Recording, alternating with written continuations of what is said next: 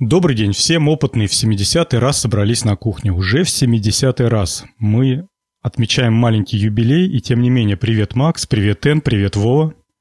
Привет, Жень, привет, Эн, Вова, слушатели. Всем привет. И привет всем. И нам опять есть о чем поговорить. Я хочу поблагодарить наших слушателей. Подкинули замечательную идею. Не знаю, коллеги, как вы отреагируете на это. Я вас перед эфиром даже и не ставил в известность. Нам предложили на 1 апреля провести подкаст, в котором будут одни гуманитарные темы. Про литературу, Отлично. про историю, там что еще в гуманитарию входит, там... Психология. Балет. Вот. Мы... 1 а, апреля это же пятница. Ну, значит, вот как раз 2 апреля, как это, okay. по, по следам, по следам.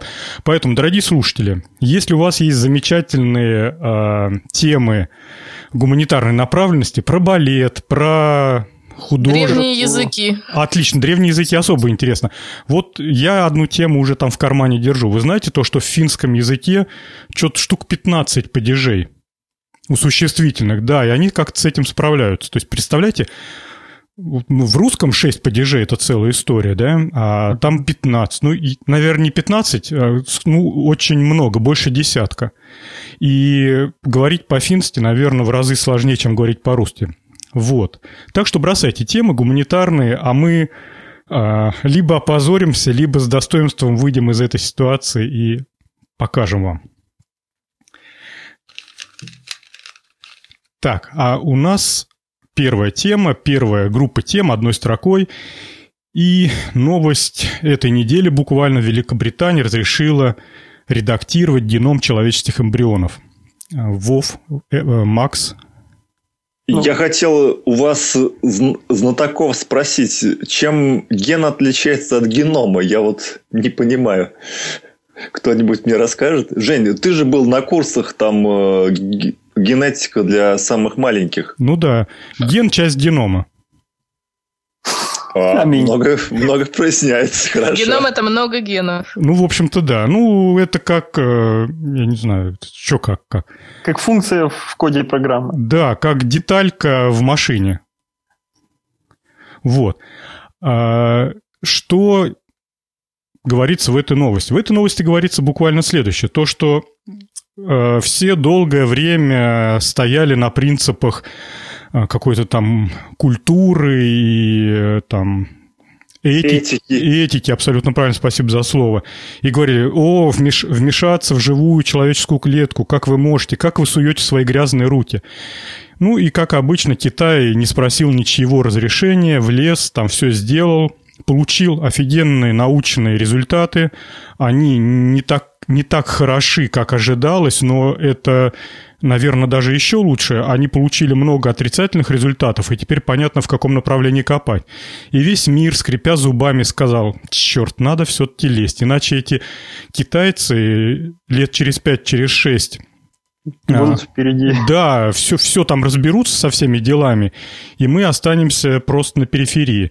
И первой страной, которая переступила через себя, через все вот эти принципы, это была Великобритания. И группе ученых дали разрешение на то, чтобы они взяли человеческую яйцеклетку, а, оплодотворили ее по стандартному принципу, ну, в, искусственных, в искусственной обстановке, разумеется, но оплодотворили ее, и им дали 14 дней на исследование, то есть две недели эта клетка будет э, в питательной среде развиваться, делится она достаточно быстро, то есть я даже не знаю, сколько через две недели будет уже э, из одной яйцеклетки честных больших клеток. И вот это все время над этой яйцеклеткой разрешено ставить самые нечеловеческие эксперименты и делать выводы и результаты. Я вот только на из... Сам... Да-да, давай. Да, на самом деле не, не совсем так. На самом деле эмбрионы искусственно не создают. Используют уже оплодотворенные эмбрионы, которые должны были использовать в циклах ЭКО, то есть экстракорпорального оплодотворения, но их не используют. Сегодня вот эти эмбрионы их просто уничтожают. То есть это эмбрионы, которые все равно в любом случае бы погибли. Это не то, что как-то специально оплодотворяют яйцеклетки. А эко – это сейчас такая популярная тема. Даже, по-моему, ее где-то в каких-то сериалах обсосали, что типа вот эко-дети – это не в том смысле, что они экологически чистые, а в том смысле то, что это вот как Эн произнесла а, комбинация, аббревиатура. Так вот, э, сейчас как бы будет через какое-то время, как, знаете, весь мир делит на черных и белых, э, будут делить детей в школе. Вот это эко-дети, а это обычные, там, стандартным образом зачатые. Ну, я не думаю, что это будет прям разница, как между черными и белыми, ну, внешне. Нет. Не, ну а если у них и вынашивать-то их будет все равно реальная мать какая-то. Это просто процедура оплодотворения другая. Вы меня, коллеги, поправьте, или я уже что-то путаю, но мне кажется, вот буквально на этой или на прошлой неделе была какая-то новость о том, что женщина то ли в суд подала, то ли делилась своим недовольством, что ей обещали, что ее эко-ребенок будет ну, здоров и тому подобное, а в результате получилось что-то не очень хорошее.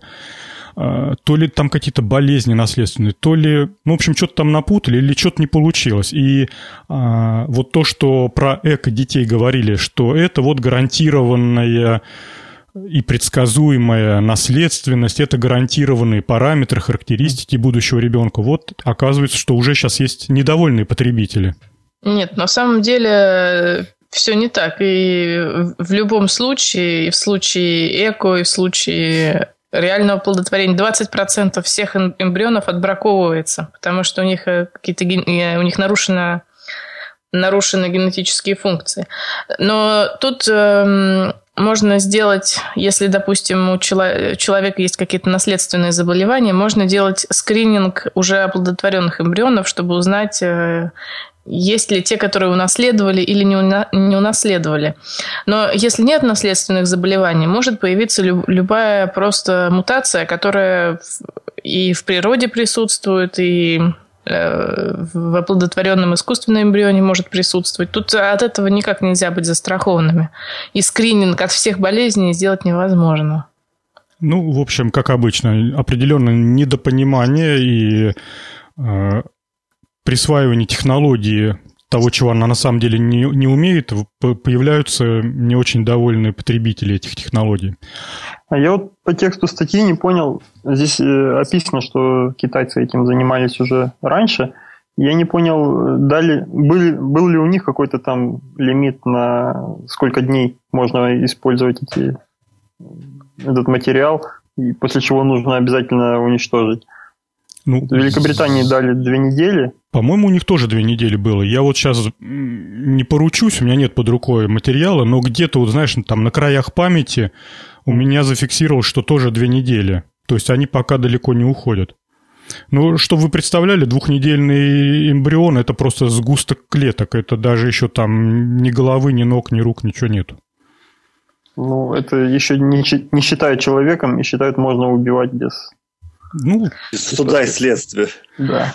Но я прочитала документ оригинальный, и там написано, в каких целях только можно использовать. То есть э, можно использовать в двух целях. Первая цель – лечение тяжелых врожденных заболеваний. То есть не насморк, не, не СПИД, а именно врожденных тяжелых каких-то генетических нарушений.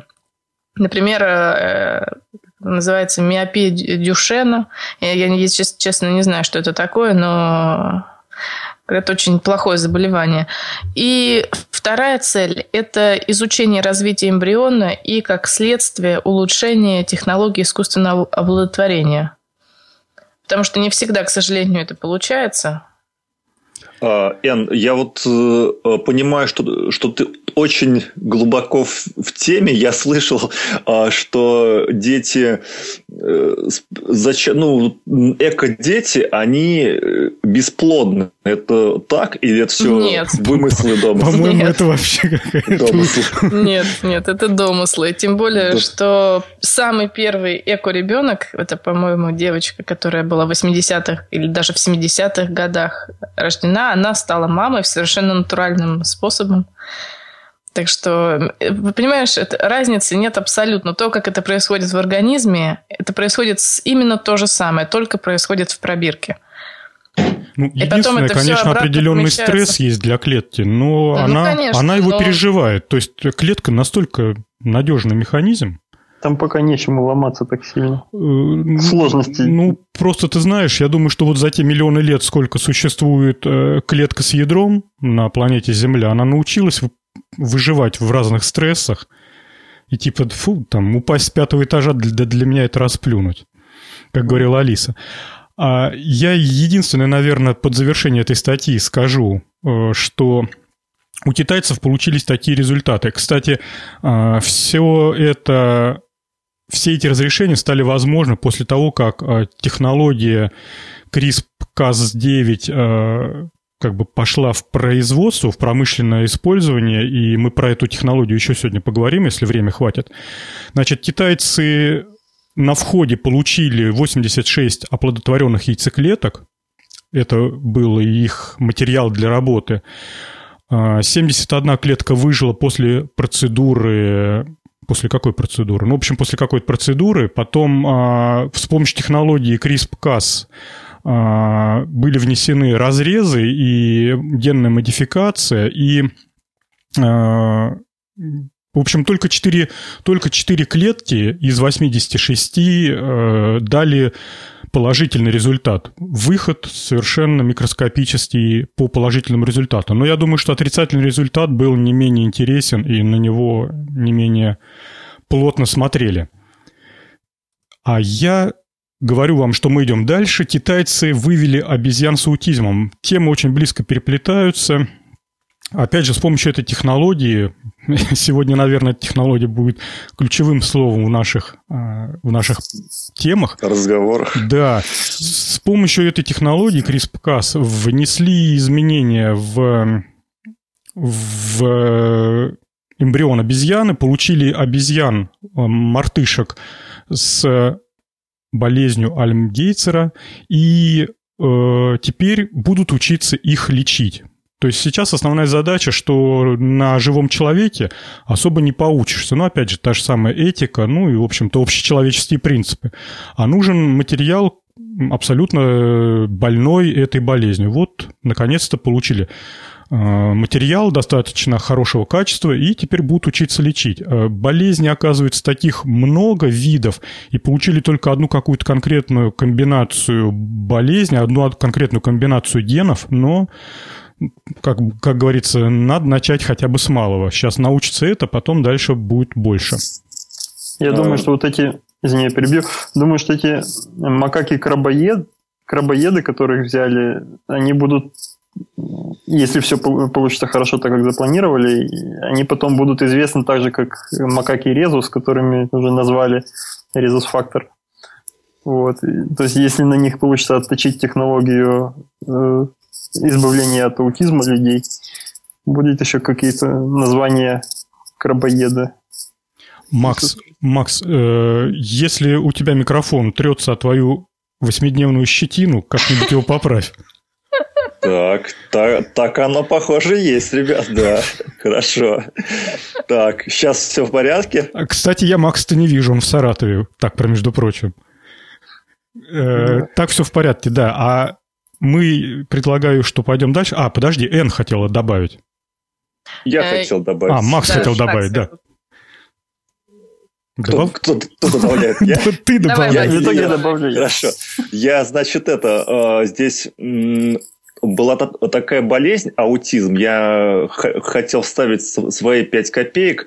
Э, интересно, как сами врачи относятся, ну, те, те, те, кто занимается детьми с аутизмом, как они относятся к ним и к своим детям. Я могу сказать про тех врачей, которых я знаю, а, а есть э, реальные случаи, когда маленьким детям делают прививку, такая как АКДС, и после этого у детей поднимается температура, и, значит, у них теряется э, э, визуальный контакт, ну, там, так они его называют, то есть там у ребенка глаза такие растерянные, и он не видит уже, ну, то есть там на, на мать там не реагирует.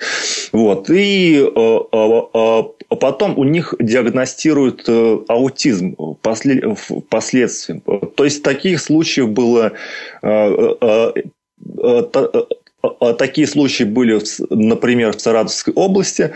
Вот. И сами врачи, они э, идут на то, что не делают эти прививки, а пишут в медкарты, что они были сделаны. То есть, тем самым они вот так пытаются уберечь своих детей. И считается, что ребенок с аутизмом, он уже полностью потерян для, для общества, и ничего же ты не, не поделаешь э, с, этим.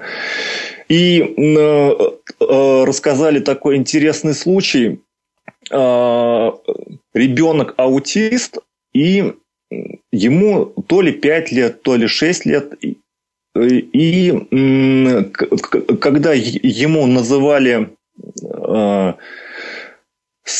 город, э, по-моему, столицу, э, столи, столицу страны, то он называл страну. То есть по их словам, он не мог, э, не мог это нигде узнать, вот, но он отвечал, и, значит, они собирались всем отделением, называли ему эти города по их карте, и он им отвечал. То есть, ну, я к этому скептически отношусь, потому что ну, он по-любому у него должна была это быть информация, как-то он должен был это ранее э, где-то услышать, увидеть, а, а потом это воспроизводить. Но божаться, что нет, такого быть не может. И вот был э, такой единственный случай в практике у них, что вот э, ребенок аутист обладал такими вот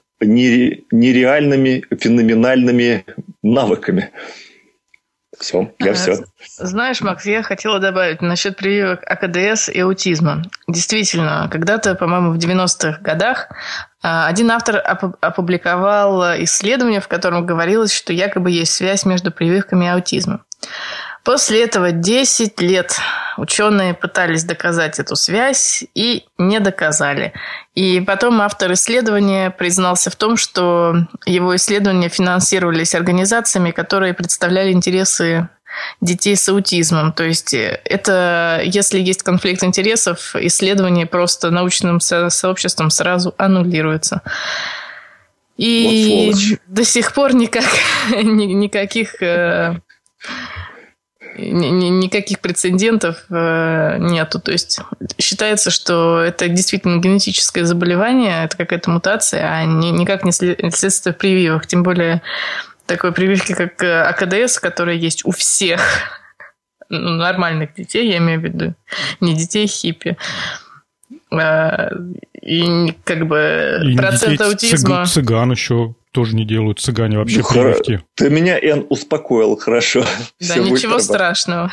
Ну, я не знаю, у меня папа врач, и я помню, что еще в детстве, ну, не знаю, какую часть, но где-то, мне кажется, половину прививок мне не делали, просто потому что папа считал нецелесообразным делать их уже в текущее время, что это какое-то наследие прошлого, и уже давно Нет. никто этим не болеет.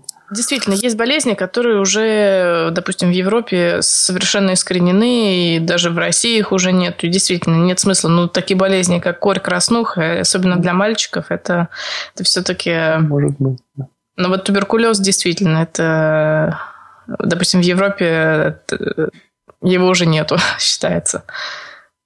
Ну, у нас еще могут делать прививки по старой памяти. Ну, что когда-то закупили их там. Да, палоч, ты, ты думаешь палочек. из-за этого? Не знаю, я волей судеб э, столкнулся с тем, что мне приходилось навещать э, своего коллегу в больнице. Вот, э, у нас туберкулезный диспансер есть не, не диспансер, больница, он там не по проблеме туберкулеза, туда почему-то кладут всех больных, у которых болезни легких. Вот, в том числе там и туберкулез. Но они раздельно все лечатся, но я хочу сказать, что больница не пустая. Поэтому вот своими глазами видел, что не искоренено. Я, правда, очковал, прям не знаю, можете себе представить мой страх, что мне после этого потом в семью возвращаться, но как-то вот потихоньку, аккуратно. Три раза руки мыть потом. Меня волнует, волновало, когда вот сестра училась на медика, и у них в туберкулезном диспансере прям пары проходили, их там всех, всю группу собирали, и, ну, там, конечно, давали какие-то перчатки, какое-то защ... средство защиты, но это не один день, это проходило там целые циклы лекций у них. И после этого, слава богу, не заболела. Я думаю, Вов, что там это когда медицина поняла, что гигиена – это часть медицины и стала там выполнять все необходимые функции, я думаю, что им такой инструктаж дают. Это вот знаешь, как на тракторный завод приходишь, а тебе целых два часа читают, куда пальцы совать не надо. Там в станок, в резец, в сверло. И вот так нудным голосом перечисляют, куда не надо совать. Хочешь – слушай, хочешь – не слушай. Но если послушал, то значит молодец, значит останешься с пальцами. Я думаю, что там примерно такая же техника безопасности. Там не целоваться с больными, там не лизать кромку унитаза, еще что-нибудь. Ну, такие вот всякие полезные советы. И... Ну, все равно как-то страшно. Ну, страшно, да. Там надо же анамнез собирать, надо же разговаривать с ним как-то. И, и, и в это время соблюдать все вот эти нормы. Зато представляешь, как вот капитально мозги промыли, да? То есть вот угу. все боятся, Даже я боюсь, который... Так я о чем и говорю. Видишь, как, как хорошо. Миссия выполнена, все в порядке. Народ запуган. А, мы поговорили про лечение болезней, хотя у нас подкаст совершенно не медицинский. Но, тем не менее, следующая тема, и она более техническая. Сейчас все спортсменов проверяют на допинге. Их куча всяких и там разных способов действия. А, есть виды спорта, которые технически связаны с разными аппаратами, приспособлениями. Вот, например, велоспорт. Оказывается, что сейчас техника дошла до того, что не представляет никакого труда в спортивный велосипед встроить моторчик, аккумуляторную батарею, все это так замастеровать, чтобы велосипед вообще ничем не отличался, и выиграть соревнования. Будет в шоу-нотах э, ссылка на статью, вот, народ в комментариях на полном серьезе обсуждает о том, что э, пора вводить экспертизу по э, допингу для велосипедов. То есть их как-то там просвечивать, взвешивать, еще что-то. Я так понимаю, это не касается вот этих трековых велосипедов, которые сделаны из... Как там, из чего они сделаны-то? Углепластик. Ну да. Углепластик. И, и божьего слова, потому что они ничего не весят и прозрачные насквозь. А вот такие какие-то трековые велосипеды, горные велосипеды там, ну такие более крутые и брутальные. Вот в них можно понапихать всякого умного электронного железа. Я так понимаю, все это Конечно, он тебя не повезет и со скоростью там 40 км в час. Но знаете, когда, грубо говоря, на последних двух километрах нужно дать рывок, то любая помощь, там даже там в, обещ... в обещанные 100 ватт, которые вроде бы спрятаны внутри рамы в двигателе, я думаю, даст неоспоримое преимущество, когда все твои соперники такие же усталые, вымотанные. Коллеги? Ну, ну Женя, давай немножко это э, скажем о размерах, о, о массе этой э, приблуды. Мотор высотой 22 сантиметра, он цилиндрический, и э, с, с, с одного торца такая ш, ш, шестереночка, которая связывается с шестеренкой на валу, и тем самым происходит вот передача вращения вала мотора на вал э, велосипеда. На переднюю звездочку все это выведено. Да, мотор мощностью 200 ватт, вес мотора 750 грамм. И, значит, вес батарейки на 60 минут хода вот все, все вместе будет весить где-то около 2 килограммов. Ну, на, на, Э, на самом деле могу сказать, как я, я же ездил длительные такие велопоходы. Если речь идет о том, что просто ехать, э, то вес 2 килограмма дополнительный, он не играет никакой роли. Там ты что положишь, что положишь 5 килограммов на багажник, э, что 10, как бы большой разницы ты все равно не, не чувствуешь. Если тебе надо просто ехать и ехать. Вот. Но э, тут надо понимать, если у тебя э, какие-то должны быть спортивные достижения на, на секунды там, да, по, по времени, то мне, мне кажется, глупо э, вести постоянно 2 килограмма веса, чтобы его э, потом включить на один час и как-то себе позволить там выиграть э, время. Мне, мне кажется, это как-то все нереально. И 200 ватт мощности для моторчика как-то, я думаю, это не, не та мощность, которая даст э, существенный э, выигрыш во времени на, на длинной дистанции. Кстати, вот Жень, у мопеда, если э, мощность мопеда самого простого э, перевести в ватты-киловатты, там что получится? Ну, чтобы соотнести вот эти 200 ватт и э, реальную такую механическую машину. Ну вот, судя по статье, тут написано, что Почему 200 ватт? Потому что начиная с 250 ватт двухколесное средство превращается в мотобайк. Поэтому вот э, ограничение в 200 ватт моторчика это не потому, что вот не поместилось, а потому что, чтобы остаться велосипедом. Угу, понятно. Поэтому ну. тут может быть и не так все это. Сейчас, Вов, тебе дам слово. Я единственный, Макс, тебе хочу возразить. Вот э, когда смотришь соревнования каких-нибудь конькобежцев, да, то они все угу. такие вот одеты, там, шапочки на у них, на, на, на голову одеты, всякие такие костюмчики, все обтягивающие, или пловцов тоже. Они сейчас все выступают пловцы не голышом, не в трусах, а даже, ну, не то что даже, а там мужчины, женщины плавают в таких специальных костюмах, э, не знаю, прорезиненных, не прорезиненных. Вот.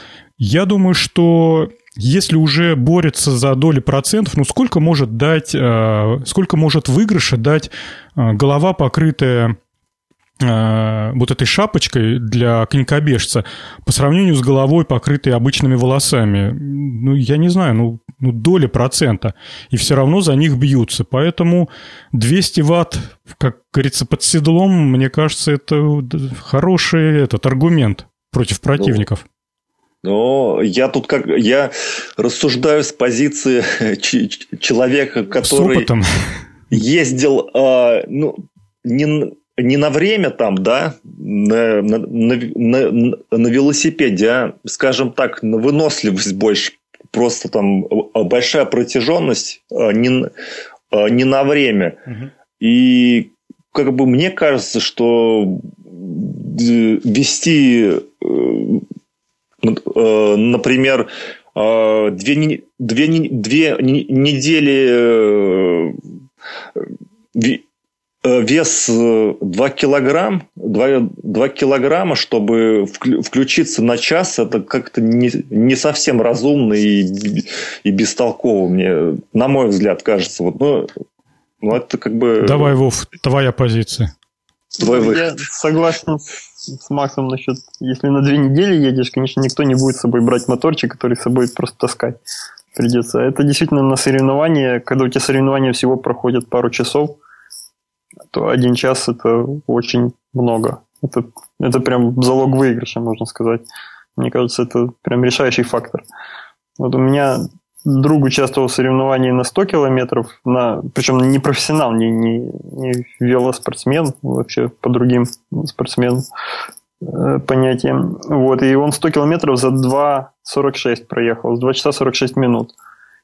И это без моторчика. Вот если бы один из этих часов, первый час, допустим, или последний час, тем более, он мог пользоваться вот такой привилегией, я думаю, он бы там показал результат хороший. Но ну, вообще Абсолютно про этот... точно так же думаю, да. Угу. Вообще про этот э, моторчик тоже мне много интересного. Вот, во-первых, он весит действительно там полтора-два килограмма, смотря сколько брать, сколько брать аккумуляторов. Э, базовой комплектации вообще аккумулятор на аккумулятор рассчитан, чтобы под седлом в сумочке будет спрятан, но для вот таких вот скрытых ношений его прям в раму заталкивают. Вот. И мне стало интересно, что э, привод, в отличие от вот этих э, уже довольно-таки распространенных паттернов, когда делают мотор-колесо, когда прямо на колесо э, толкает э, двигатель, а здесь привод идет на ось с педалью. То есть он, во-первых, ну, потому что, чтобы быть скрытым, чтобы не было видно снаружи, его прямо в подсидельный штырь э, толкают, моторчик, и ты, получается, что ты не можешь не крутить педали, если работает двигатель. Там даже сделано так, что ты двигатель включаешь во время кручения педали, ты едешь, он тебе помогает, но как только ты перестал крутить педали, он отключается, чтобы не сопротивляться тебе. Вот. Это раз. А два, я не знаю, как там написано, что э, ну, вот эта статья, которая у нас э, включена, она, по-моему, явно написана производителями ну или кем-то, кто пытается лоббировать вот эту вот возможность кататься, потому что, во-первых, они задаются вопросом, зачем вообще проверять э, вот этот... А, собственно, почему вы интересуетесь, да? Да, да, да, да. Вот. Э, во-вторых, ну, в общем, они здесь явно пытаются высказать идею, что изначально сделано это не для скрытого вот такого вот применения, а это сделано просто, чтобы помогать девушкам там в тренировках, чтобы они не отставали там от парней, допустим, если, если не чувствуют, что они не так сильны ногами крутить. Вот.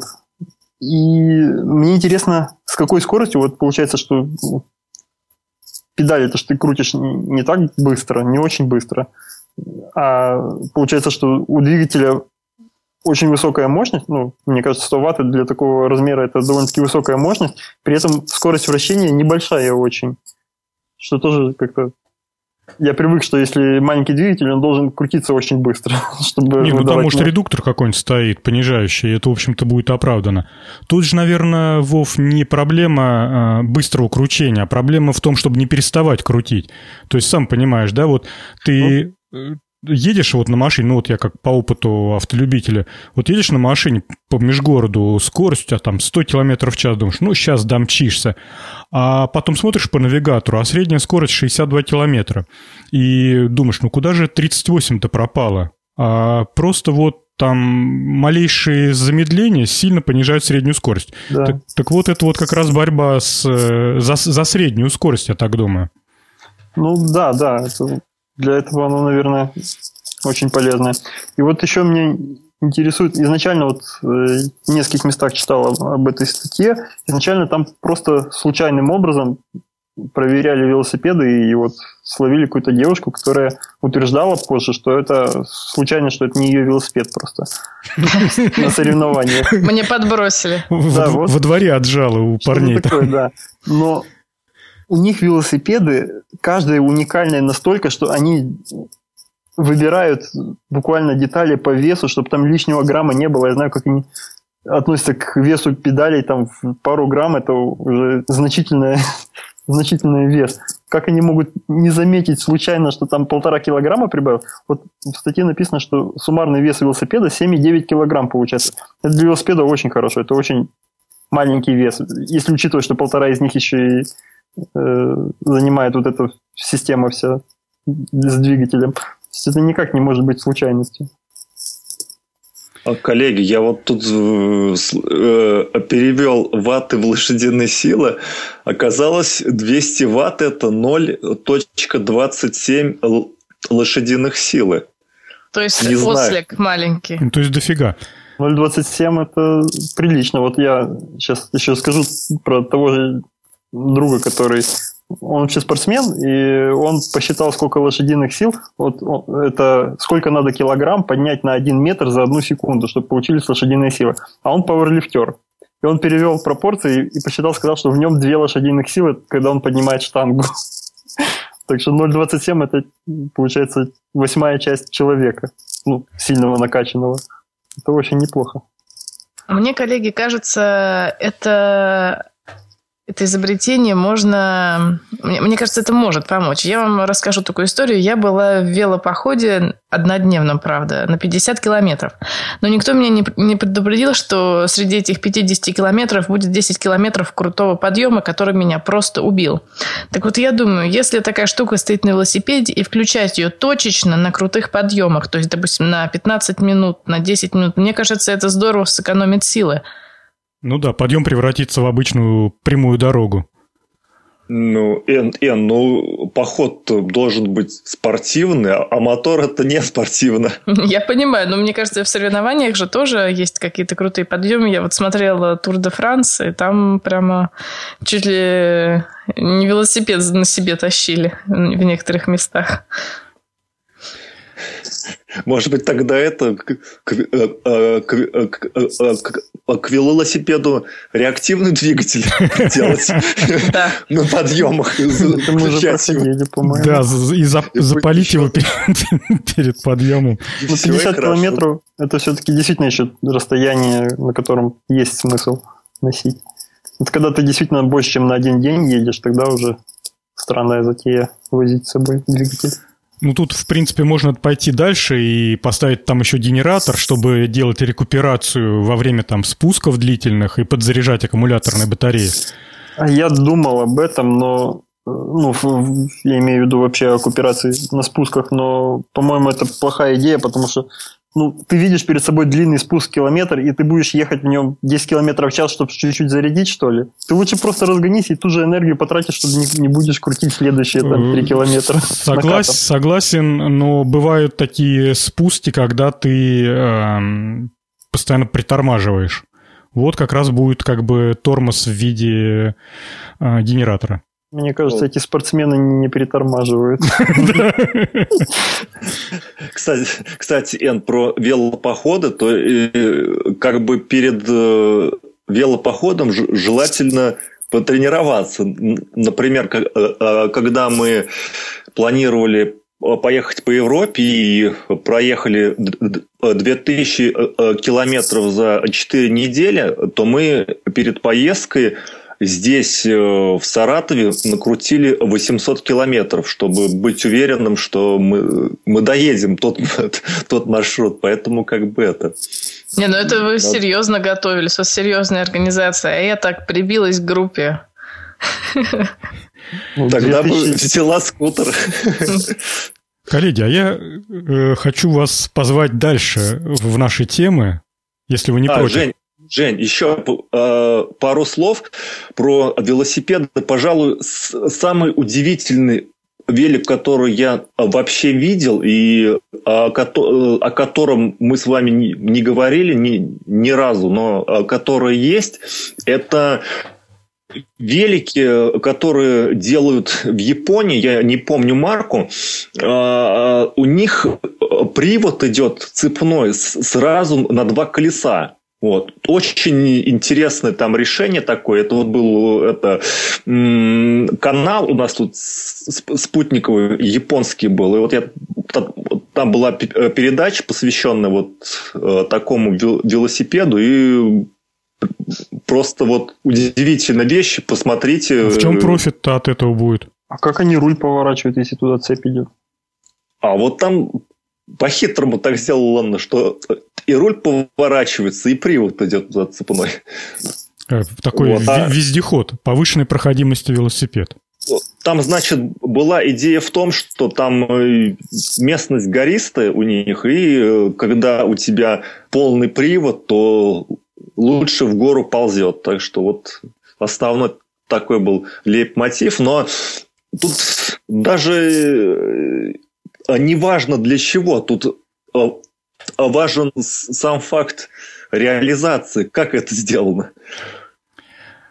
Я все-таки попрошу вас перейти к следующей теме. И э, подобралось как-то вот так в одном мгновении несколько тем, посвященных модификации психики человека. Что-то мы, в общем-то, редко про это говорим, и я вот сразу тут три темы подобралось. Они как-то одна под одну и примерно в одно и то же время. Честно говоря, я не знал, оказывается, есть такой э, медицинский метод, который... Так, сейчас, наверное, я быстро... Кто мне поможет быстро сказать? Калорическая проба? Правильно я произнес? Калорическая проба. Все правильно произнес. Да, калорическая. Калорическая проба. Есть такой медицинский метод. А, с помощью него проверяют вестибулярный аппарат. Мне ни разу не проверяли, поэтому я вот впервые с этим столкнулся, но, в общем, смысл очень простой. Человека кладут э, на кушетку, определенным образом поворачивают голову и в ухо заливают холодную воду. После этого у человека активируется какая-то часть головного мозга с противоположной стороны. А эта часть головного мозга, она как-то отвечает вот за вестибулярный аппарат. И после этого, я не знаю, то ли человека заставляют что-то сделать, попрыгать на одной ноге, либо же там пальцем куда-нибудь ткнуть. И определяют, насколько все это у него работает. И этот способ долгое время применяли, в общем, по назначению. Но тут обнаружили, что если человеку в ухо залить холодной воды, он становится многократно внимательней, собранней, лучше запоминает, и этот эффект работает не очень долго, ну, может быть, тут, к сожалению, в минутах не указано, ну, предположим, до получаса, но на полчаса можно себя, скажем так, стабилизировать. Э, работает как на здоровых, так и на больных. Есть определенные болезни по рассеянности внимания, и некоторые рецидивы доходят до того, что когда человека, например, тут пример приведен, очень мне понравился, человека просят нарисовать циферблат, а, с часов. Человек рисует и рисует только половину цифр, ну, например, там 1, 2, 3, ну, до 6 часов. Причем он себе не отдает отчет о том, что он вторую половину циферблата не дорисовал, считая свою работу выполненную и, в общем-то, недопонимает, что к нему все там доколупываются, что от него еще хотят. Но стоит человеку в ухо налить холодной воды и попросить нарисовать тот же самый циферблат, э, он рисует его полноценным, то есть у него резко восстанавливается внимание и какое-то время держится. Еще из интересного про эту, про эту медицинскую практику, то, что если налить теплой воды, то активируется совершенно другая сторона мозга, и она не оказывает такого значительного внимания на, на внимание. В общем, для меня это было определенное откровение, и э, и ты теперь э, по утрам в себе заливаешь в ухо холодной водой. Нет, я пока, знаешь, это э, собираюсь это сделать, сделать. Мне кажется, это не сильно опасная процедура, но мы как бы все там купались в Волге или где там у кого какая речка под боком. Всем в уши вода заливалась, и я так думаю, уже вон до скольки лет дожили. Вроде бы это не смертельно. А, поэтому можно попробовать себе налить в ухо холодной воды – но если я все правильно понимаю, надо наливать ее таким образом, чтобы воздушная пробка не помешала этой холодной воды достичь там до какого-то места. Ну, шприцом специальным, ну, затупленной иглой. Поглубже прям в это, в голову. Не, ребят, да? Здесь в статье написано, что вот эффект на здоровых людей, э, вот 20 мл холодной воды в ухо работает только в левое ухо исключительно. Да-да-да. Он а, действует на здоровых людей отрезвляюще, боль, ну, заставляет людей больше, более рационально думать. Кстати, и... хороший пример там, Вов, про это, про шопоголиков. Да-да-да, если хочется что-то купить, тебе брызгаешь 20 мл в левое ухо и еще раз думаешь, действительно ли ты хочешь это купить. В общем, берешь супруга с собой в магазин, я так я понимаю, больше там для девушек, хотя и парни бывают такие маньяки. Берешь с собой приятеля со шприцом холодной воды и просишь перед покупкой впрыснуть тебе. Сцена со стороны, конечно, выглядит диковато. Знаешь, там стоишь перед айфоном, и тебе, дружище, в ухо шприцом в салоне Apple. В наше время интернет-покупок, наверное, это уже дома можно делать перед тем, как что-то покупать, в интернете заказывать. Что-то мне вот это вот э, методика э, лечения чего-то там напоминает э, методику лечения на, на, э, на Кавказе э, сосульками геморроя. Вот что-то, что-то вот. Или огурцами. Вот, так что как-то это все странное какая-то вещь. А, вот, ну, Макс, Жень... ну как ни странно, это абсолютно медицинский факт, и у медиков даже есть такой, как это называется, для быстрого запоминания. А, они запоминают слово «стоп», которое расшифровывается как... А, как оно расшифровывается? не, не «стоп», наверное, блин. Где-то было написано такое классное... Ладно, пока... Фас? На... Фас? Фас? Теплое, э, что-то типа холодная противоположная сторона, теплая эта сторона. Как-то вот так это расшифровывается. Ну ладно, не нашел быстро. По поводу сторон э, мозга, полушария, там э, я когда э, э, у логопеда был, там было такое задание раз в день, чтобы я правым ухом слушал аудиокниги. То есть считалось, что правое там, вот это вот э, воздействие на правое полушарие, оно там активирует как-то эти речи, речевые центры. Но честно скажу, что что-то что-то такого кардинального я не заметил в тот момент, там, например, через год, тот же, например, что-то уж из ряда вон выходящего. Мне кажется, это все э, какое-то такое не, не радикальное. Такое все, знаешь, как, как будто бы э, народная ми, ми, медицина. Лечение огурцами? Да, Малахов плюс. Ну да. Не, ну, как, как, как ни странно, я вот тоже был удивлен, это абсолютно медицинский метод. Его просто долгое время использовали не по назначению, определяли вестибулярный аппарат, насколько здоров. Оказывается, он вон какой полезный. И, и, и Жень, еще 5 копеек. По, по поводу холодной воды в уши, у меня есть приятель турист. Они ходили зимой в поход, и он искупался в, в ручье. Ну и в ухо попала холодная вода. В итоге он стал хуже слышать на одно вот это ухо. Так что вы там поосторожнее с холодной водой в уши. Ну, под словом «холодное» тут без фанатизма. Тут холодное – это 20 градусов. Это не тающий не снег. 6. Не, не тающий снег. Нет, не, не плюс 4, не плюс 6. То есть это не, не горная речка Северного Кавказа. Я как-то опустила ножки в горную речку. Это ощущение не для слабонервных. Пробрало аж до это, до шейных да. позвонков. Ага, ну. аж зубы заболели. А а мы бродили горные реки босиком с рюкзаком, и там плюс 6, я сам измерял. Ужас. Это как в том анекдоте, да? Таракан без ног не слышит. Вот. И э, если продвинуться дальше, следующая тема. Э, опять же, я закидываю удочку.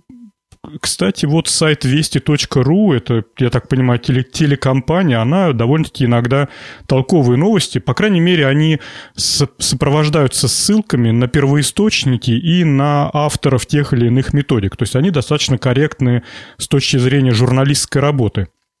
Так вот, стимуляция мозга придает человеку решимость и упорство. Если в двух словах, то э, обнаружено, что стимуляция мозга в определенном месте совершенно незначительным током, причем это без, э, насколько я понял из статьи, без э, вмешательства в черепную коробку, то есть это электроды прикладываются просто к поверхности, к волос... ну, может, не к, не к волосяному покрову, но вот, по крайней мере, к кожному покрову. И недолгая стимуляция вот э, таким образом приводит к тому, что человек становится более решимым. Как проводились эксперименты? Вообще, на что обратили внимание? Больных людей определенной болезнью, всячески над ними, значит, проводили ну, попытки лечить их. И после определенной стимуляции люди начали говорить о том, что они вдруг начинают испытывать тревогу, но отчаянно готовы бороться с причиной этой тревоги. И многократно проводили эксперименты, оказалось, что у людей прям реально возникает решимость сделать что-то. Поэтому э, сделали определенные выводы. Я единственное, что хочу сказать, что если вот это все хозяйство приобретет такой вид, ну, скажем так, если можно будет стимуляцию делать не с помощью прикладывания электронов, а с помощью какой-нибудь там а, радиочастоты или еще что-нибудь, я думаю, что на это будут э, с удовольствием всякие маркетологи смотреть. Э, представляете, вы заходите в магазин, там перед входом вас излуча... облучают, и, вы... и вам прям, ну, очень хочется все-все-все по... сделать покупки всего. Давай, ну, Макс. Да. А, Вов, давай. Давайте я скажу. Я просто когда прочитал вот всю эту статью, подумал о том, насколько тонкая грань состояния вот у нас поддерживается в мозгу все время, вот что мы ни туда, ни сюда в 99% времени не склоняемся. Все вот эти вот знакомые состояния там, решимости, чувства надвигающейся беды, вот эти ощущения срочной необходимости решительных действий, вот все их ощущали, все их чувствовали, но как, э, когда мы знали, чем они вызваны, ну, более-менее, а если это можно будет добиться теперь вот просто прикладыванием электродов или что-то вот переживать такие переживания фактически беспричинно, я думаю, что это целая индустрия типа кино будет. Сейчас ты хочешь пережить какие-то ощущения, новые переживания, идешь в кино, смотришь фильм, проникаешься этим всем, вот он тебе там взбудоражит. А тут будут приходить люди, им прикладывают за денежку нужные места электроды, и они выходят такие либо воодушевленные, либо испуганные, либо там еще что-нибудь. Слушай, Вов, отгляди, тогда получается, что у рекламы появляется совершенно как бы новый канал продвижения. То есть сейчас мы уже научились ее мимо ушей пропускать, да, она не вызывает никаких позывов. А угу. тут странно как бы получить э, чувство ну, вот этой активности, не проследив причину. А тут все, все как бы у человека в, в голове срастается, и он не чувствует дискомфорта. Вот есть причина. Мне сказали, что там йогурт Данон самый лучший йогурт. И вот э, поэтому у меня, потому что он самый лучший, есть э, неимоверное желание его купить. То есть человек будет а, как бы, как бы сам принимать решения и находиться в зоне комфорта. Хотя все это продиктовано дяденьками со стороны. Да, сорвется и босиком побежит по снегу в магазин. Да-да-да-да-да. Э, кстати, а, да. Да, я хотела сказать, я была на одной медицинской конференции, и там как раз рассказывали про электростимуляторы. И есть, существует такая проблема. Допустим, пожилым людям, у которых болезнь Паркинсона, есть, уже существуют э, импланты, которые вживляются, э, так я, как я поняла, их имплантируют, и то есть э, симптомы болезни Паркинсона, они как-то уменьшаются. Нивелируются. Нивелируются. Но проблема большая в том, что люди из окружения человека, которому имплантировали этот э, аппарат, просто перестают узнавать. Говорят, это совершенно чужой человек. Мы не знаем, кто это. Это совершенно другие реакции, совершенно другой характер. И как бы то есть, стимулируя одну зону мозга, как-то э, на все остальное, видимо, тоже влияет. Поэтому тут надо быть осторожными. Ну, пусть э, ищут новые методики манипуляции этим человеком, понимаешь? Надо как-то подстраиваться. А по поводу а, дистанционного воздействия на психику, э, мы, по-моему, уже где-то обсуждали в каком-то из подкастов, что на вооружение американской армии и некоторых подразделений полиции, что да, нет, по-моему, армия. Есть установки такие для разгона толпы. Это СВЧ-антенны стоят, э, то есть это СВЧ-передатчики ну, а, по типу той же микроволновки. И э, наводит антенну на толпу, и у нее возникает страх, и она разбегается. То есть э, на самом деле уже есть э, средства, которые дистанционно влияют на психику.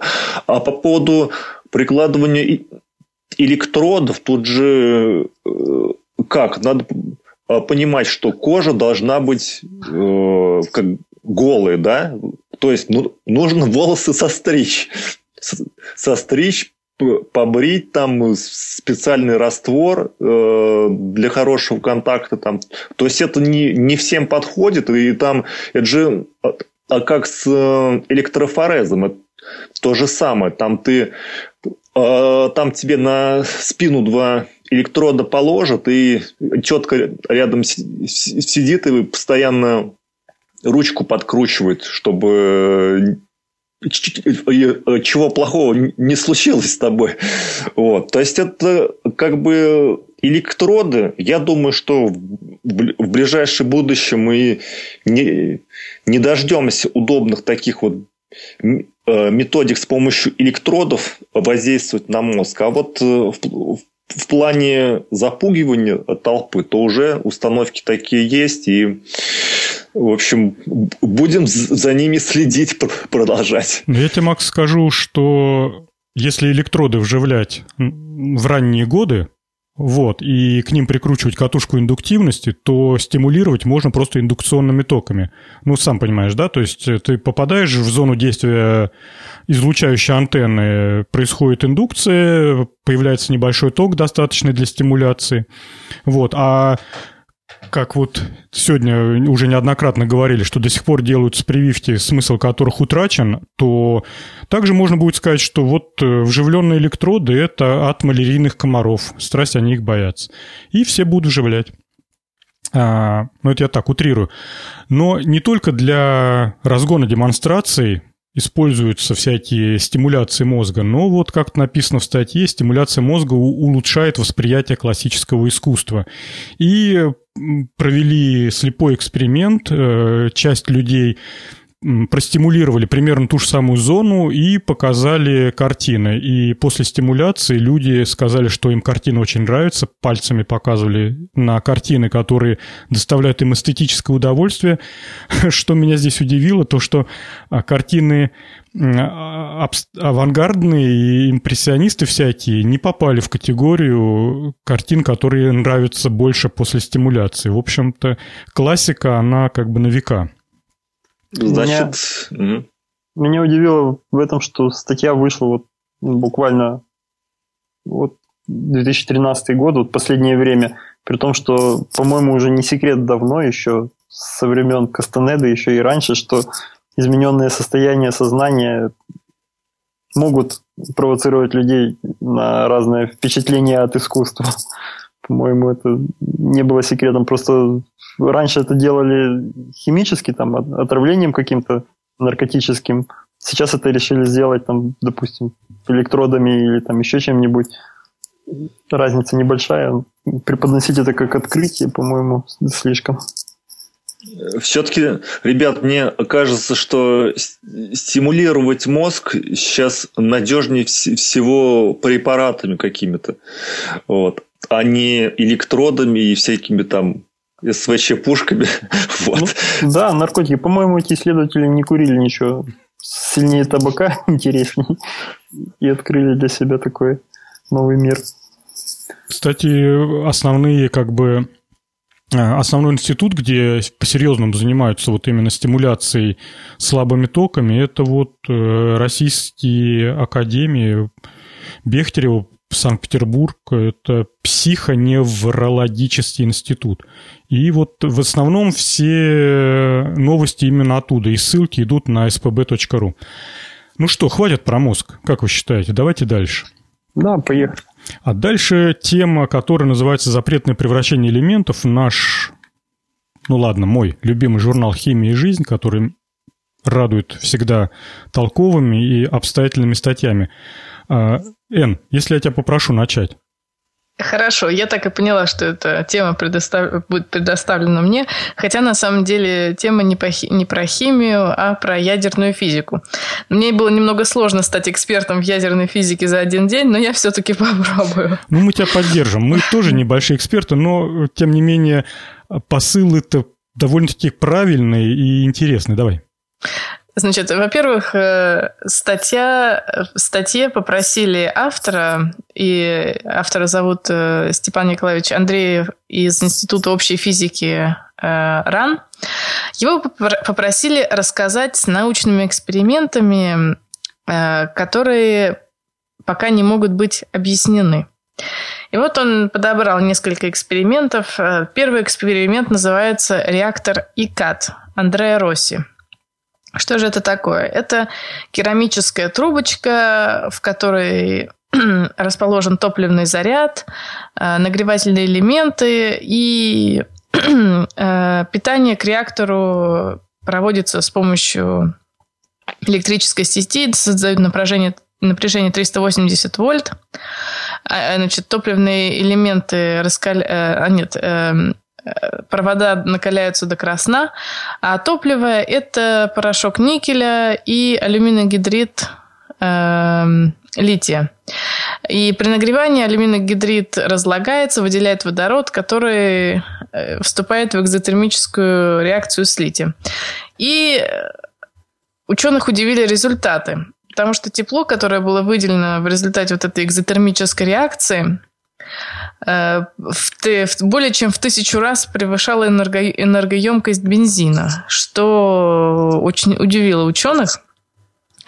И э, как они сделали такие выводы, что якобы происходит в этом реакторе не ядерный распад, а ядерные трансмутации. То есть э, изменяется соотношение изотопов. И это и провоцирует аномально высокое тепловыделение. Э, но никаких признаков повышенной радиоактивности зафиксировано не было. И что же, что же говорит научное сообщество по этой теме? Э, с тех пор, как появились эти исследования, все пытаются его повторить, и пока безрезультатно.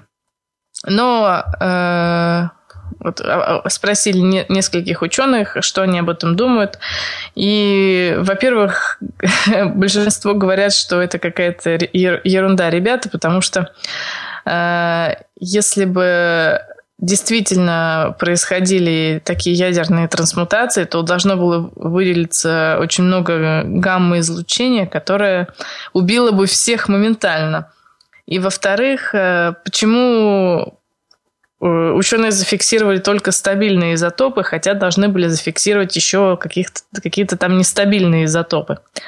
Ну и еще много объяснений дали, которые я, к сожалению, не поняла. Что-то про Кулоновский барьер, э, преодоление которого э, практически невозможно. То есть ученых нету, нет объяснения этому.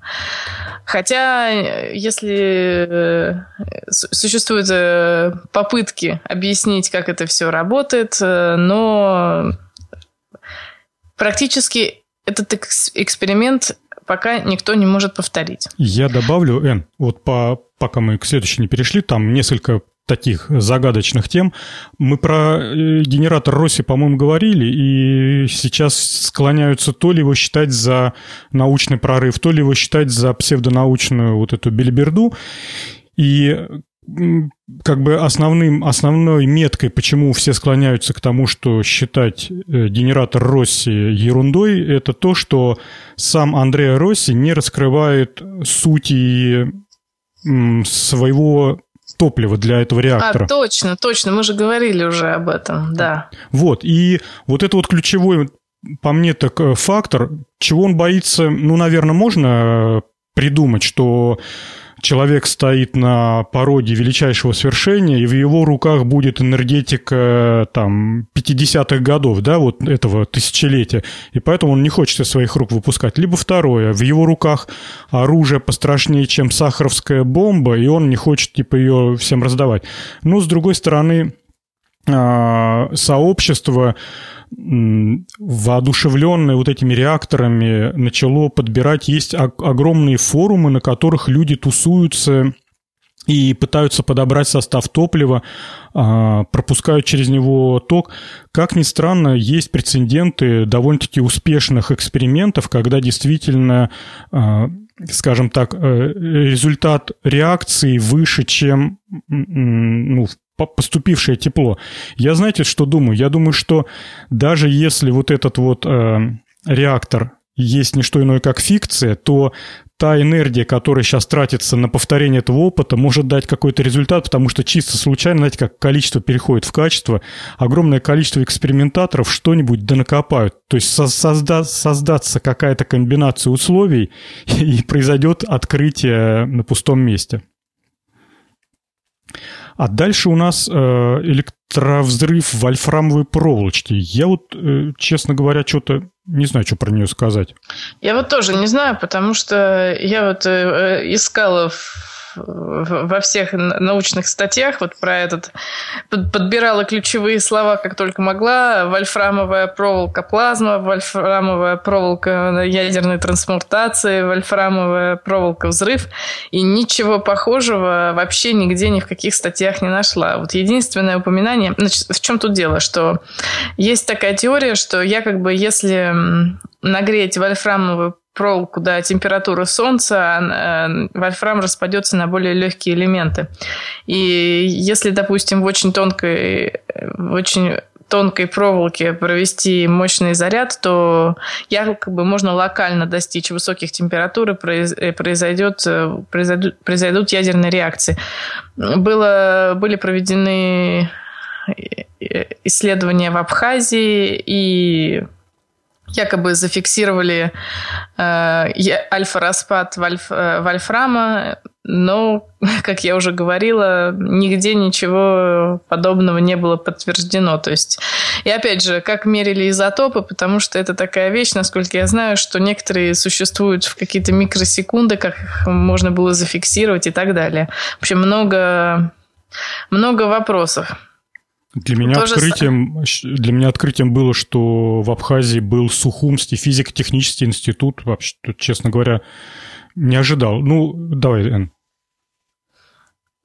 Э, значит, э, то же самое э, Следующая, следующая тема альфа-распад с помощью лазера ускорения. Тут я, коллеги, совсем не, не понимаю, ну, о да, чем там. Сложная тема, не совсем понятно, но если в двух словах, то э, брали раствор э, соли урана, ну то есть раствор радиоактивного вещества, и помещали золотую пластину, которая являлась мишенью. Эту мишень бомбардировали лазерным излучением э, определенной частоты. Ну то есть э, не постоянным светом, а импульсами. И в результате э, в растворе появлялись э, микрочастицы золота размером в 10 нанометров. И я уж не знаю, того ли они хотели добиться, но я так понимаю, что в результате вот такой технологии, в результате такая технология стала одной из технологий по производству наноматериалов. И вполне себе, насколько я понял, э, рабочий. И получают там до нескольких граммов э, нанозолота предсказуемой фракции. Н, подтверди, если это так. Или ты не знакома с такой технологией производства наноматериалов? Нет, я такого не знаю. Ну вот, видите, оказывается, и бомбардировали.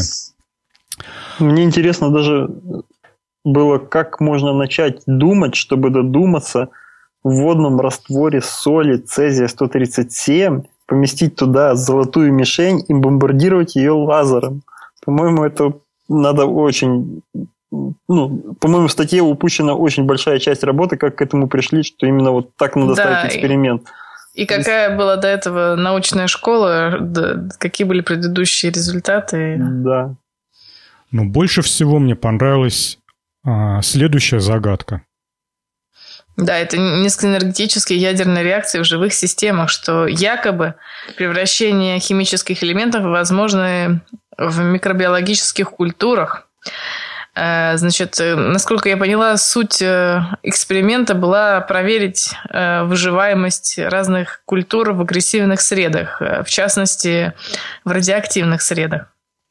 И, значит, э, э, в биомассу, биомассу помещали раствор соли цезия, и потом мерили, что же происходило дальше, и э, в результате выяснилось, что гамма-активность уменьшалась, то есть и уменьшалась она в 12 раз быстрее, нежели период полураспада. Ну да, естественным цезия. путем, который бы шел бы. Да.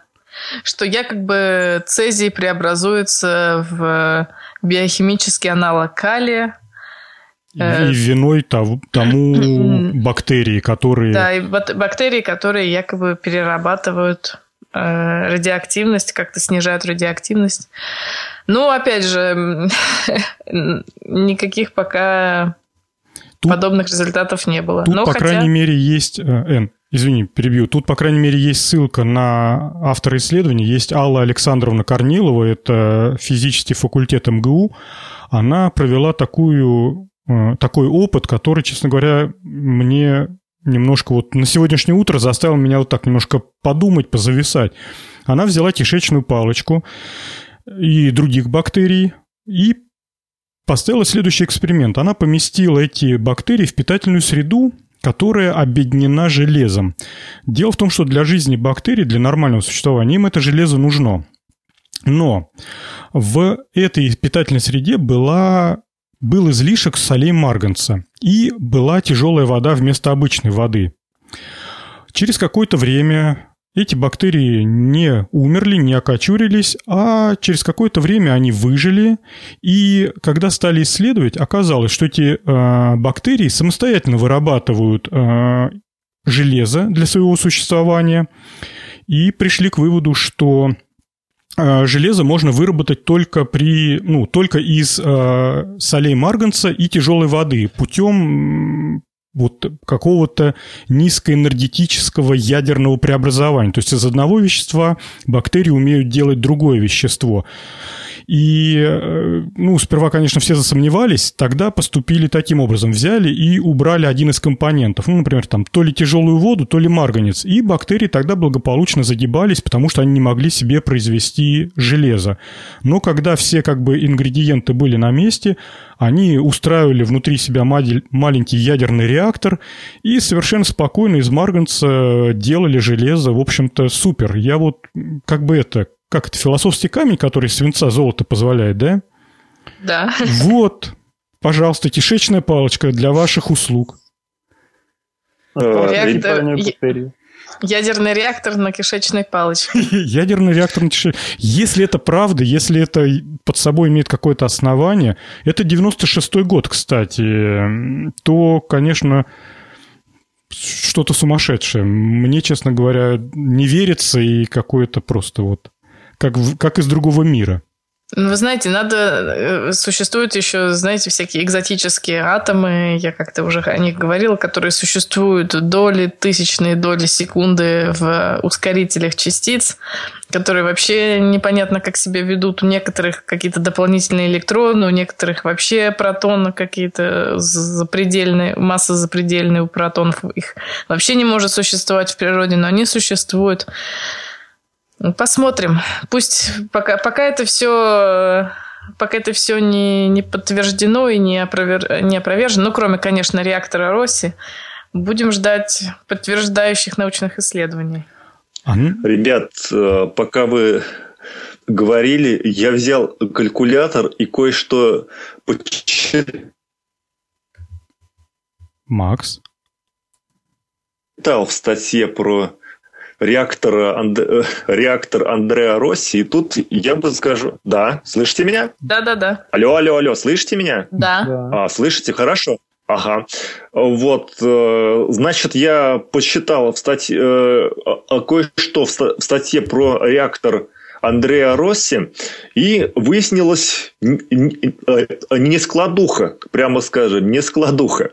В общем, тут указывается, что за 32 дня непрерывной работы выделили, выделили они 6 э, гигаджоулей энергии. И написано, что питание к реактору подводили от электрической сети с напряжением 380 вольт по трем жаропрочным проводам, которые аж нагревались до красна. И тут, э, понимаете, в чем дело-то, в чем не складуха? В том, что если мы тупо переведем гигаджоули в киловатты и посчитаем, э, какой там по э, проводам бежит ток, то поймем, что для того, чтобы выдать эту энергию за один час, ток должен быть где, э, около 4000 ампер. много это или мало? На самом деле на буровых установках, чтобы было понятно, там токи э, могут быть до 1000 ампер. То есть провода на 1000 ампер, они не, не, не, не являются очень большими. А тут написано, что они нагревались до красна. То есть у них проводов, что ли, там не было нормальных? Или в чем дело? Понимаешь, вот, вот, вот здесь где-то собака порылась. Дурят нас. Ну, ну не, не, не может быть такого, что в универе не было проводов там, я не знаю, нормальных. Понимаешь, это странно. Я думаю, тут что-то дурит нас, дурит. И вот еще про исследование, которое проводил аж а, что-то там подтверждал или опровергал абхазский э, физтех, ну, с каких пор э, Авка, э, абхазский физтех у, у нас был центром мировой науки? Понимаешь, тут вопрос на вопросе. И даже вот исследования, э, которые проводились в МГУ, у меня тоже вызывают э, э, большие там вопросы. Они тут что-то пытаются там проверить, опровергнуть. Но Сейчас же МГУ, он, я не знаю, он входит хотя бы в, дву, в две сотни университетов мира там, в, в рейтинг. Я думаю, что он э, только в две сотни не входит. То есть наш МГУ сдает, и то есть вся российская наука катится вниз. И э, доверять вот этим статьям я бы особо не стал. Надо читать англоязычные источники, западные университеты американские. Макс, я хотела политкорректно как-то обогнуть эту тему, а ты раз... Снял покровы. Снял покровы. Снял покровы. Вот так и обнаруживаются либералы в нашей передаче. Я Хочу сказать единственное, под конец этой статьи добавить ключевую точку. Я прочитал в Википедии про этот Абхазский уни... институт. Э, он учебную и научную деятельность прекратил в 93 году, судя по Википедии, и после этого в этом здании располагается какая-то фирма коммерческая, она вроде бы имеет какие-то отношения к к научным делам, ну или, по крайней мере, к производственным. То есть там не базар-вокзал, ничего такого. Но, тем не менее, как такового института сегодня в Абхазии нету. Ну, если верить Википедии. Все очень грустно. Очень грустно. За... Э, зато, Жень, зато они признали Крым. И это хорошо. Так, мы не будем трогать политику. Наша передача тем и славна, что в ней совершенно нету ни слова ни про политику, ни про прочую чертовщину. А я предлагаю перейти к темам слушателей, благо наши темы закончились, хотя мы про них поговорим на них поговорили достаточно долго. И первая тема слушателей давно у меня лежала, и наконец-то я ее вытащил. А, автоматизация сельского хозяйства с помощью роботов. И я не знаю, вряд ли мы тут много чего-нибудь поговорим, но я просто хотел э, эту статью как пример, такую как коллекцию ссылок на различные фирмы, которые серьезно и на таком на промышленном уровне занимаются автоматизацией сельского хозяйства. Я посмотрел, полазил по этим а, фирмам, которые делают роботов роботов или прочую сельскохозяйственную технику. Вы знаете, народ, если вы далеки от сельского хозяйства и думаете, что булки растут на деревьях, как, в общем-то, большинство, да, то посмотрите эти ролики, полазить по этим сайтам, честно говоря, сильно отрезвляет.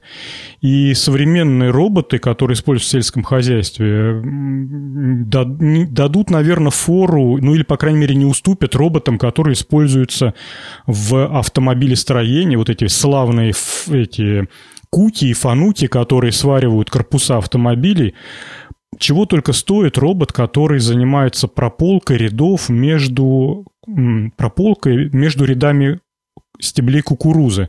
Представляете поле кукурузы? Ну да. Да, то есть такое высокое, выше человеческого роста, там листья, все это. И вот между рядами Ездит такая тележка самоходная, ну вот насколько она узка, чтобы поместиться между рядами на колесиках. Так вот эта тележка сама ориентируется в пространстве, сама понимает, что я еду между рядами, что я не наезжаю на стебли кукурузы. Что она там делает между этими рядами, я не знаю. То ли опрыскивает, то ли рыхлит землю. Но она мчится с огромной скоростью. Есть видеоролик, и я, честно говоря, был удивлен этому факту. Она мчится с огромной скоростью, доезжает до конца ряда, разворачивается, опять ныряет в следующий ряд и э, бежит дальше. Ну, это, в общем-то, тут и искусственный интеллект, чтобы понимать, куда я еду, где я еду. И все-таки э, сельское хозяйство – это тебе не конвейер машиностроительного завода, где все предсказуемо, и каждая деталька лежит на предсказуемом месте. Те, кто видел поля, я не знаю, может быть, там американские поля идеально ровные, идеально ровные, но вот э, российские поля – это такие холмы, ямы, там неровная почва, какой-то столб посреди поля стоит обязательно. Вот. Э, и вот этот робот, он совсем с этим вроде бы справляется – автоматические трактора, которые управляются с дронов и которые сами пашут землю, причем не потому, что человека там надо выгнать, а потому что точность очень высокая. Э, когда трактор пашет землю, то есть перекрытие между рядами, то есть он когда пашет в, в одну сторону, потом разворачивается на выгоне и начинает пахать обратно, то идет ну, следующий ряд идет с перекрытием предыдущего ряда. Ну, и не, нельзя допускать непропаханной земли. Так вот, э, роботизированные трактора, они пашут с очень маленьким перекрытием. Говорят, что чуть ли не до 20 сантиметров что существенно экономит количество вот этих проходов. Ну, в общем, сельское хозяйство идет по пути робота роботизирования. Ну и, как обычно, оборотной стороной этой медали является то, что человечек больше становится все меньше, больше, больше не нужен, становится все меньше и меньше нужным. И тут где-то была в статье статистика, не знаю, я смогу ее сейчас быстро увидеть, что буквально за год между 2012 и 2013 годом количество людей, занятых в сельском хозяйстве, уменьшилось что-то там процентов на 3 или на 7. Ну, не вижу я сейчас быстро. Ну ладно, неважно, ну пусть на 3%. Пусть поменьше будет. Вот, так что через какое-то время будут такие умные роботы собирать нам помидорки и картошечку. Вот, а нам даже и там работы не останется. Так что работайте, люди, пока вам есть возможность поработать.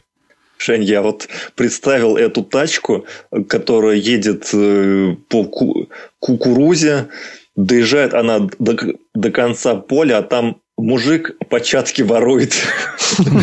Что делать? Ну, отстрелила ему там причинное место и дальше поехал по своим делам. И еще такой э, интересная такая заметка э, по поводу импортного оборудования. У меня приятель работал э, в техническом обслуживании техники э, Джон Дэр. И вот он плевался, значит, говорил, говорит, ездил на машине каждый день по Саратовской области. Говорит, бывало, едешь-едешь 300 километров в один конец, как в тьму тараканью, и для того только, чтобы предохранитель заменить в тракторе. То есть, как бы э, сервис у нас еще плохо развит э, в России вот по, по поддержке вот этого сложного оборудования, а если появятся еще и беспилотники, еще там а, а, а, какие-то высокотехнологичные вещи, то это как бы еще больше возникнет проблема, и сейчас э, не, не, не всякое фермерское хозяйство может купить импортное оборудование, потому что э, для колхоза это довольно большие деньги. Вот. И я думаю, что э, наша, наш агросектор так и будет потихоньку вымирать просто, Жень, как Макс, не ну дай людям помечтать.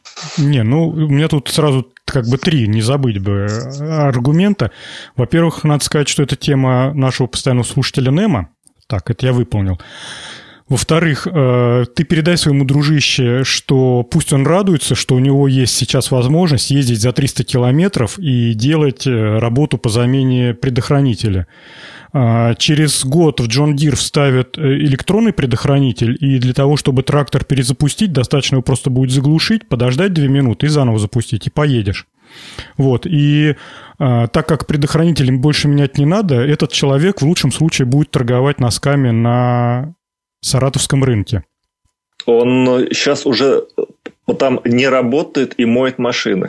Вот, вот, понимаешь? Поэтому как бы счастье было так близко. И в-третьих, по поводу сельского хозяйства. Тут ситуация такая. К сожалению, и тут ничего не поделаешь. В сельском хозяйстве сейчас, ну, по крайней мере, я про Россию говорю, э, можно купить либо импортные трактора, что, в общем-то, фермеры и делают с удовольствием. Насколько я понимаю, они в основном покупают трактора либо э, бэушные, либо, ну, ну и новые тоже покупают. Дело в том, что Волгоградский тракторный завод больше не делает тракторов, но он их не делает уже, наверное, лет 15, я так думаю. А, а он делал именно сельскохозяйственные трактора. Можно покупать белорусские трактора, но они, насколько я знаю, вот эти вот а, Беларусь, она, он не очень большой тракторенок, он такой слабенький. И по-хорошему-то у нас остался только один Кировец, это Санкт-Петербург, и, в общем-то, все. Ну, Кировец вы видели, да, это такая дура здоровая, поэтому если у тебя, например, а, ну, что-то там не совхоз имени Ленина, а какая-нибудь там частная ферма, Фермочка. да, то, может быть, Кировец это чересчур. Поэтому, в общем-то, выбора-то особо нет. Джон Дир так Джон Дир. Ну, либо лошадка. Вот, кстати, круто на лошадках все делать. Я еще хочу немножко отойти от темы. Вот эту статью перечитал. Здесь, конечно, ссылок очень много еще на ну будущее. Вот, да, она, она тем, и, тем и ценна, да, Володь говорит. Да. Но вот меня последняя фотография в статье э, заинтересовала. Вот я понял, что это как раз система полива. Она выглядит как такой стрела крана, которая на колесах едет и, и поливает, поливает. себя, да. Ага. Вот. И я вспомнил, как я еще давно, ну, я не знаю, лет 7 назад или 5, э, когда появилась вот эта Google Earth, где можно было с космоса смотреть на Землю, видел вот на американских полях вот круги такие. Не понимал, почему это круги, что, что за круги на полях. Потом до меня дошло, что это, скорее всего, это система полива, потому что в одной точке закреплена ось, откуда там вода идет, и стрела вот так вот большим радиусом вокруг ездит и поливает. И следующий вопрос у меня был, а почему они вот так вот квадратно-гнездовым образом расположены, если оптимальнее было бы их поместить немножко сдвинуть, так чтобы больше они закрывали э, площадь. А, все же понимают, что круги, если их э, разместить в центрах там, квадрата, то будет слишком большое пространство, непокрываемое вот этими угу. Я думаю, может, в эту сторону можно копать по оптимизации, не только э, самих роботов улучшать. Я родом из Волгоградской области, и все школьное детство нас возили в колхоз помидоры собирать. Ну, нас два раза возили. Летом мы их пололи, а осенью мы их потом собирали. И ездили мы э, в Среднеахтубинскую пойму. Это, в общем, такой помидорный рай. Там куча полей, куча колхозов, совхозов было в советское время. Так вот, э, поля были стационарные. И это диктовалось тем, что э, по периметру поля был прорыт такой арык, ну, он такой, как сказать, очень сильно окультуренный, там бетонные стенки, всякие люки, задвижки, колонки. Так вот, выглядел полив полей помидорных таким образом, вот та же самая конструкция, которую вы видите на последней фотографии, ну, вы слушатели увидите, когда по ссылке перейдете она двигалась при помощи трактора, либо самоходным образом, были и самоходные установки, двигалась вдоль поля, поля были огромные. Мы, например, поле проходили только за один рабочий день, вот так вот вдоль проходили. И вот из этого арыка они, она брала воду и разбрызгивала по всем помидорам. В этот же арык э, сыпали удобрения, поэтому поле и подкармливали, и э, заодно от всяких вредителей обрабатывали. В общем-то, ездить по кругам, это у них просто земли дофига, и они вообще такие э, геометрию не знают, Евклидову. Расточительные, да. В общем-то, все это работало. Работало какое-то время назад. Так, кто у нас еще из экспертов в сельском хозяйстве остался? Э, я, Жень, знаю, что вот эти поливалки отечественные, да, их использовали радиолюбители на антенны, на мачты. Эти а, трубы, а также местные жители пилили на циркулярке их вдоль и делали водостоки для дома. Ну, абсолютно верно. Когда хозяин, как говорится, ушел, и когда страна разваливаться начала, то да, там поворовали много. Но кстати, сейчас потихоньку-потихоньку местные фермеры возрождают пойму, и она становится опять сельскохозяйственной меккой Волгоградской области. По крайней мере, лук, морковку, капусту мы едим свою, выращенную вот тут вот за Волгой, и и, по крайней мере, вот этого хватает добра. Главное, помидоры. У вас помидоры вкусные? Да. В этом году были восхитительные. Я не, прям... Не вот эти, которые ели красные и зимой продаются. Не, ну, народ, вы же понимаете то, что помидор, он должен в земле вырасти. Все из-за того, что вы хотите зимой помидоры есть. Как только вы перестанете этого хотеть, помидоры сразу же станут вкусными. А мы хотим зимой и вкусные. Ну, тогда из банки, которую там супруга, мама, бабушка закатала, и с перчиком там, со всякими делами, с огурчиками. Понятно. Я, Я просто люблю помидоры сильно. Печально. Самая проблема-то на самом деле... Ага, так, значит, это... А агространичка продолжается. Самая Устанавливай проб... теплицу в комнате. Самая проблема в том, что э, фермеры, они же люди такие, как сказать-то, как бы, как бы гладко их назвать-то. В общем, они идут там, где проще, и там, где дешевле. И поэтому э, они выбирают семена, которые дадут с одного и того же квадратного метра не один ящик помидор, а два или три, а лучше семь. И поэтому э, сорта, в общем-то, утрачивают свою ценность, хотя последние годы стали появляться фермеры, ну, знаете, как это, народ же тоже не любит есть всякую невкусную продукцию, поэтому подстраиваются под потребителей, и последние года стали сажать очень вкусные сорта. По крайней мере, вот в 2015 году летом мы ели помидоры в Волгоградской области, были восхитительные и очень-очень вкусные. Прям давно такого не было. Год был прям удачный. И арбузы были классные, помидоры. А я предлагаю э, двигаться дальше. И кто хочет рассказать про очередную... Я, я хочу. Давай. Про, про очередную задумку дизайнера. Предложил эту тему Хайден, Хидден Хайден. Вот. И э, тема называется «Умная бутылка». Суть в том, что человек, сейчас э, я вкладочку открою, значит, есть бутылка такая на вид, а, а, а, похожа на некоторые устройства. Внутри написано есть водоотталкивающая поверхность, которая там как-то конденсирует э, воду, и это все работает на солнечных батареях – ну, я, я, так понимаю, если есть электричество, и тебе надо а, понизить температуру для конденсации, то надо использовать элемент э, пельтия. То есть для тех, кто не в курсе, что это такое, это э, такая пластинка. Э, если на нее подать напряжение, то одна сторона будет охлаждаться, а вторая нагреваться. Вот это элемент пельтия.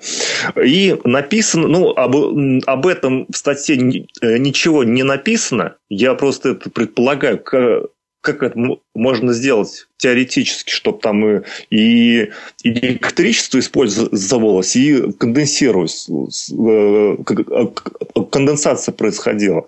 Вот. То есть, э, наверное, вот так сделано. И написано, что это устройство э, генерит пол литра воды при температуре, внимание, это, это важно, 30-40 градусов и влажности 80-90%. И эта вещь э, позиционируется для велосипедистов. Но я вам доложу, что если будет влажность 90% и температура 40, вы, вы не поедете, вы на, вы на велосипеде далеко не уедете вообще. Это просто невозможно физически просто сделать. Вот.